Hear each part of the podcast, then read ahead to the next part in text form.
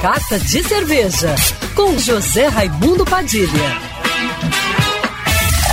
Alô, ouvintes da rádio Band News FM Rio, saudações cervejeiras, bem-vindos ao Carta de Cerveja de hoje.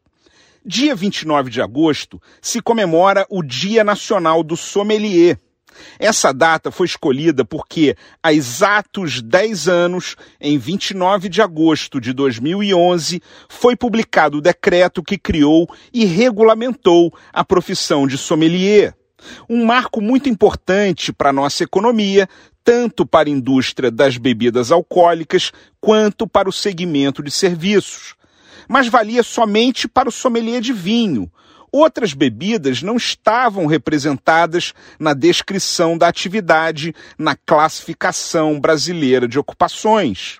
Mas esse ano nós temos um motivo a mais para comemorar. A FIP, Fundação Instituto de Pesquisas Econômicas, incluiu na atividade de sommelier os profissionais que trabalham com cerveja, cachaça e saquê um sinal de grande amadurecimento da nossa cultura gastronômica nacional.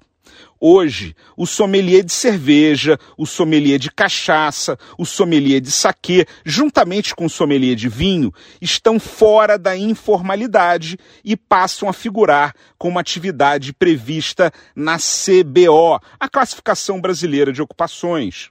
Essa resolução só passa a valer na prática em janeiro próximo, mas a gente já vai celebrando por conta, porque afinal de contas não precisa de muito motivo para um sommelier abrir uma bela bebida. Meus parabéns a todos os sommeliers do Brasil, em especial aos meus amigos sommeliers de cerveja. E aproveito para dar uma informação que talvez muitos de vocês não saibam. O Brasil é o país com o maior número de sommelier de cervejas formados no mundo. Tá vendo como não falta motivo para brindar? Saudações cervejeiras e para me seguir no Instagram, você já sabe, arroba Padilha Sommelier. Quer ouvir essa coluna novamente?